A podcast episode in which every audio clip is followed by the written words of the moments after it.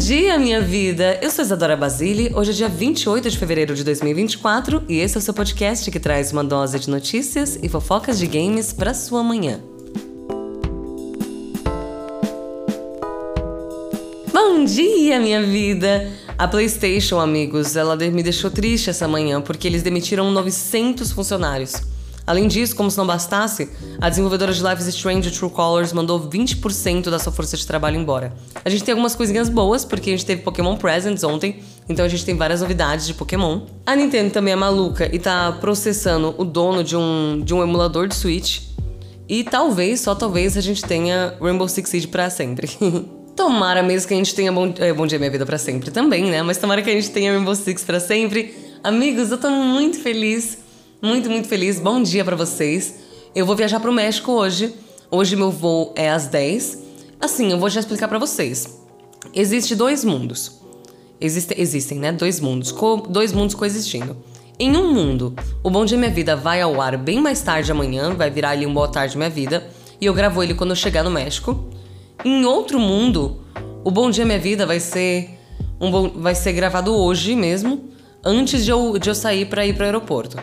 Por quê? Porque eu chego lá mais ou menos 5 é, da manhã do horário daqui. Calma aí, tô meio confusa. Mas será que isso aqui é BR ou é...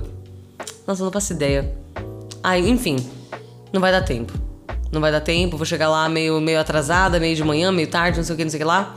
De, no aeroporto não vai dar para gravar, imagino. Mas só querendo avisar também vocês sobre isso, que talvez o Bom Dia Minha Vida. Talvez vocês achem Bom Dia Minha Vida meio fake o de amanhã, porque ele vai ser, né, de hoje. Mas enfim. De qualquer forma, notícias. e aí na sexta-feira eu trago, se tiver algum, algum complemento, alguma coisa muito catastrófica que aconteceu.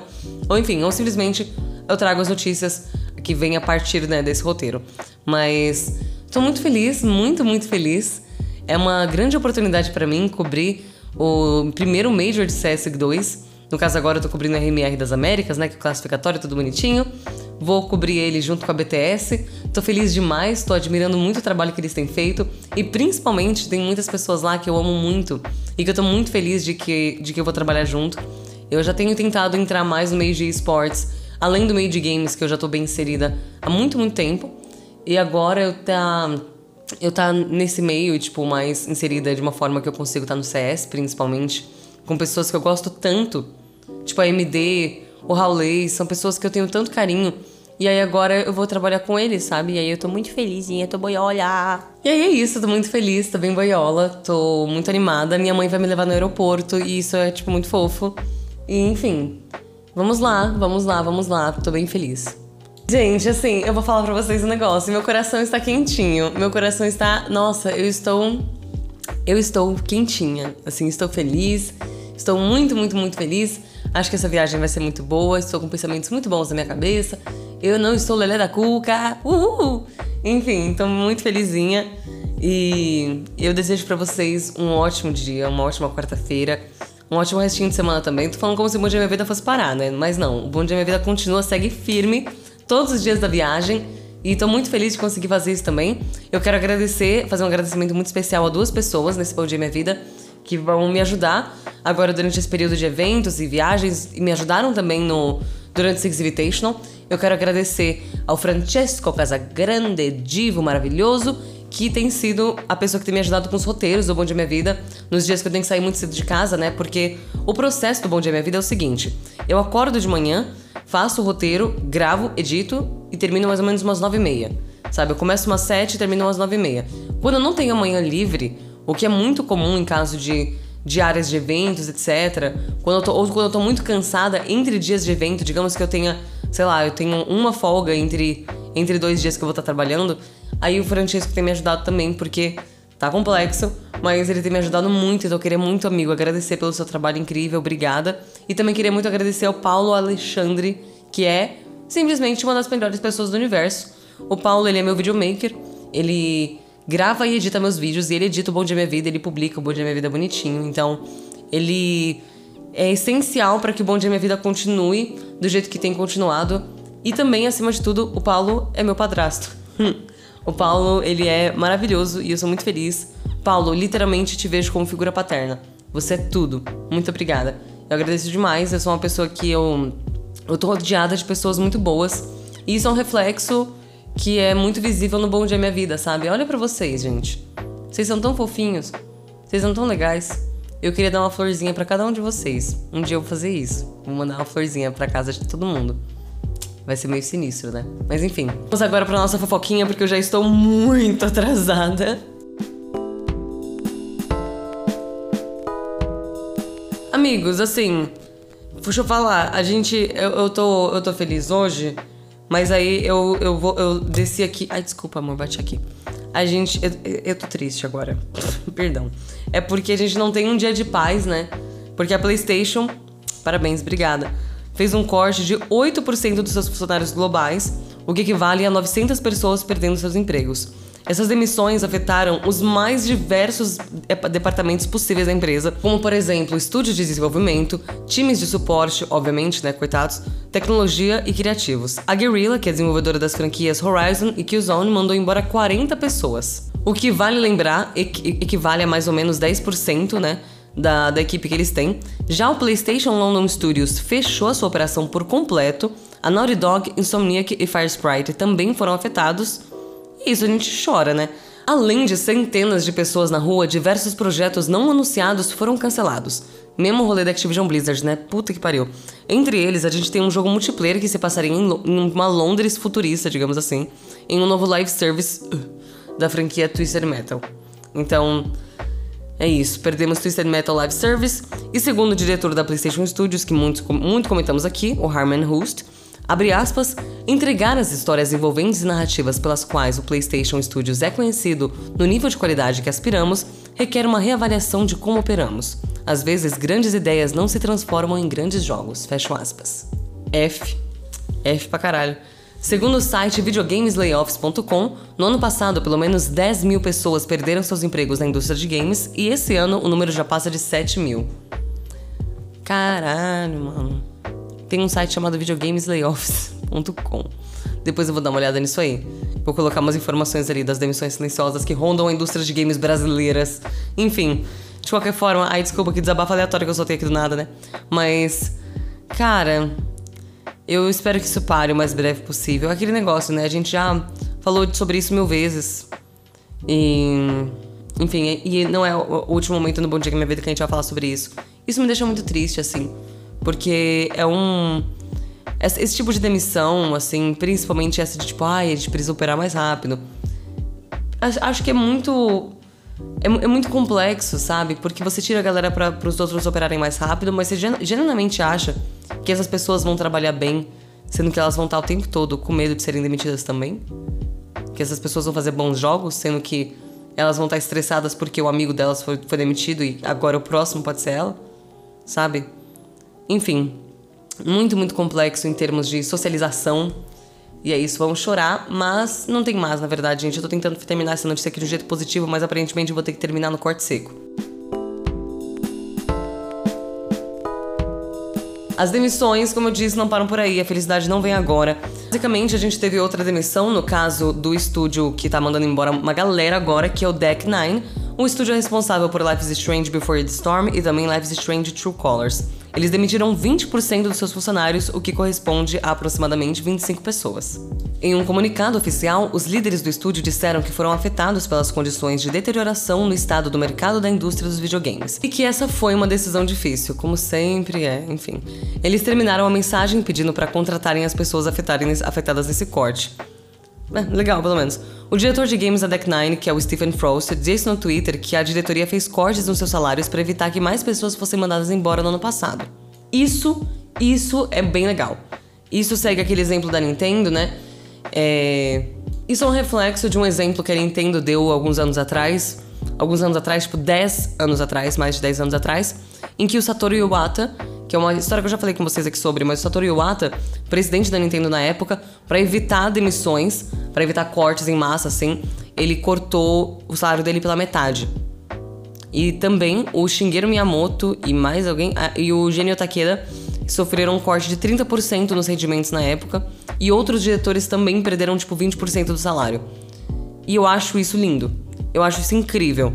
Porque é assim que você vai evitar, tá ligado? Tipo, não é você demitindo, uma, tipo, cinco pessoas que fazem um trabalho de 20, e essas cinco pessoas, tipo, que provavelmente já recebem mal, vão ser demitidas para cortar gastos, sendo que você tem um diretor que fica ali fazendo porra nenhuma o dia inteiro, faz, só andando pra lá e pra cá, tomando café, não sei o que, vai no banheiro, fuma, não sei o que, não sei o que lá. E aí no final do mês ganha quanto? 10 pau, 15 pau, 15 cadol, sabe? Ah, pelo amor de Deus, mano. Eu, eu acho isso uma boa medida contra as demissões em massa, sabe? Diminuir o salário da galera que vem de cima. Porque você tira uma quantidade muito grande de funcionários que estão ali numa, numa pirâmide profissional, né? Numa, num organograma, digamos assim. É, que elas estão entre 500 aspas, eu estou fazendo aspas, vocês não estão me vendo, mas pensem em aspas, mais abaixo, né? Pessoas que recebem um salário menor, que estão em posições um pouco mais é, iniciantes mesmo, como por exemplo estagiários, ou simplesmente estão em áreas que são um pouco mais negligenciadas, como a área de quality assurance, que é. Por que, que eu tô falando essa merda em inglês? Perdão. De controle de qualidade. De qualquer forma, é, são áreas que são geralmente muito afetadas por pessoas que já geralmente fazem um trabalho de mais de uma pessoa. Você pode perguntar para qualquer pessoa que geralmente tá num, num trabalho assim, principalmente com games, mano. É muito comum que você tenha, tipo, é muito comum que você tenha um veículo inteiro gigantesco que é gerenciado em todas as áreas possíveis, tipo site, é, é audiovisual, redes e não sei o que, não sei lá, por tipo quatro pessoas, tá ligado? Enfim. Agora você me pergunta se alguém da diretoria dessas empresas tomou algum, alguma redução de salário. Não, porque aí não, né? Aí vai, vai tirar o salário do patrão, aí já é demais. Como é que eu não vou conseguir viajar pra Europa todo mês? Como é que eu não vou conseguir comprar um iPhone para todos os meus 15 filhos todo mês? Aí já não dá, né? Demite o Leandro, demite a Juliana, demite a Isadora, demite o Guilherme, não sei o que, não sei o que lá. E aí eu consigo continuar. Enfim, esse, esse é meu grande desabafo. Grande, grande desabafo. E é isso, camarada Basílio, né? Camarada Basílio pra caralho. Agora bora falar de coisa boa, uma unidade de coisa boa, vamos animar um pouquinho, gente. Vamos lá pra cima. Ontem a gente teve Pokémon Day e a gente teve também o novo Pokémon Presents, que é uma apresentação que trouxe várias novidades pro universo de monstrinhos de bolso. Enfim, a gente teve novidades sobre Pokémon Scarlet and Violet, Pokémon GO, estou viciada. Inclusive sobre, também sobre Pokémon X Masters e também Pokémon Unite. Mas eu quero falar sobre o que importa, né? O que importa. Primeiro, a gente teve a chegada de Pokémon Trading Card Game Pocket para smartphones, que é basicamente, gente, histórico, histórico. Presta isso aqui. É basicamente a versão digital do jogo de cartas da franquia. Então o jogo vai ser grátis e você, além de colecionar as cartas, você também pode batalhar com outros jogadores. E o seu lançamento está previsto para esse ano. Eu espero que amanhã, honestamente. Vai ser um novo jogo de, de celular que eu vou ficar viciada. Já pro ano que vem, a gente tem um novo game principal da franquia, que vai ser Pokémon Legends ZA. Ele não teve muitos detalhes revelados, mas a Game Freak, que é a desenvolvedora, desculpa, ela confirmou que ele vai se passar praticamente inteiro em, Lumi em City. Eu gosto nome dessa cidade, em Lumiose City, que fica ali na região de Kalos. Mas o povo, como não se aguenta quieto, né? Não se aguenta quieto. Pessoal, assim, teorias da conspiração, e eu estou junto ao povo, eu estou no meio dele. A gente, basicamente, a gente, né? A nossa entidade coletiva, o povo começou a especular que ele vai ser lançado junto com o Nintendo Switch 2. Por quê? Porque o Twitter oficial da franquia postou que ele seria lançado nos sistemas Nintendo Switch em 2025. Atenção para pro S, né? No final de sistemas Nintendo Switch. Sistemas Nintendo Switch. Enfim. Gente, ontem, inclusive, acho que eu falei uma merda no Bom Dia Minha Vida, que eu falei, tipo, ah, a gente tem a data, o negócio. Eu quis dizer que a gente tinha o bagulho. Não tô nem falando, né? Quis dizer que a gente tinha. Um, um rumor de previsão de chegada, não a data. Acabei falando besteira. É, eu, tava, ia, eu ia gravar um story até falando sobre isso, mas aí um gringo me ligou para brigar comigo. E aí eu tive que, sei lá, só sair de casa. Enfim, de qualquer forma. É... Ai, ai. Eu, eu, eu, eu espero que demore um pouquinho. Espero que demore um pouquinho. E, inclusive, eu queria só avisar vocês uma coisa. Porque eu tô vendo os comentários aqui do, do Bom Dia Minha Vida de ontem. E o Pedro Lindo Alcântara Divo, é, eu, ele falou que eu poderia disponibilizar um arquivo com todos os jogos que eu indico, porque eu não. Porque ele não entende muito bem a pronúncia do inglês. Isso é um problema que tá, é muito mais meu do que o seu, amigo. Não se preocupa. É muito mais comigo. Não se preocupa. Mas, gente, só avisando, se você, por algum acaso, não entender o que, que eu falei, no, no, no, tipo, no jogo do dia especificamente, tem na descrição do episódio. tá escrito ali embaixo, amigos.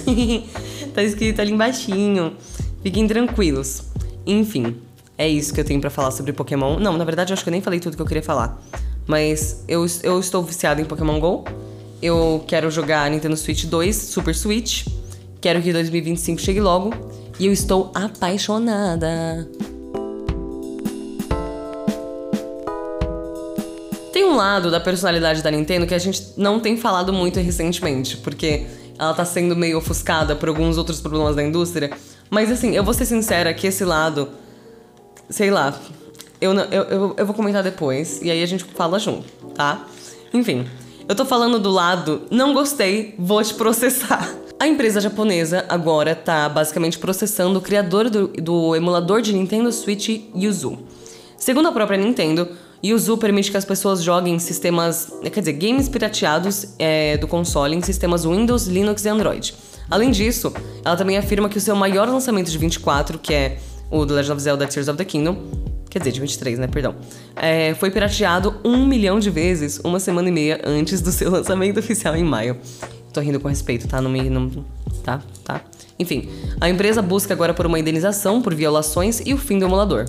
Bom, pelo menos dessa vez não é, um, não é uma, um processo por um fã ter feito uma homenagem, né? Porque aquela vez foi foda, mano.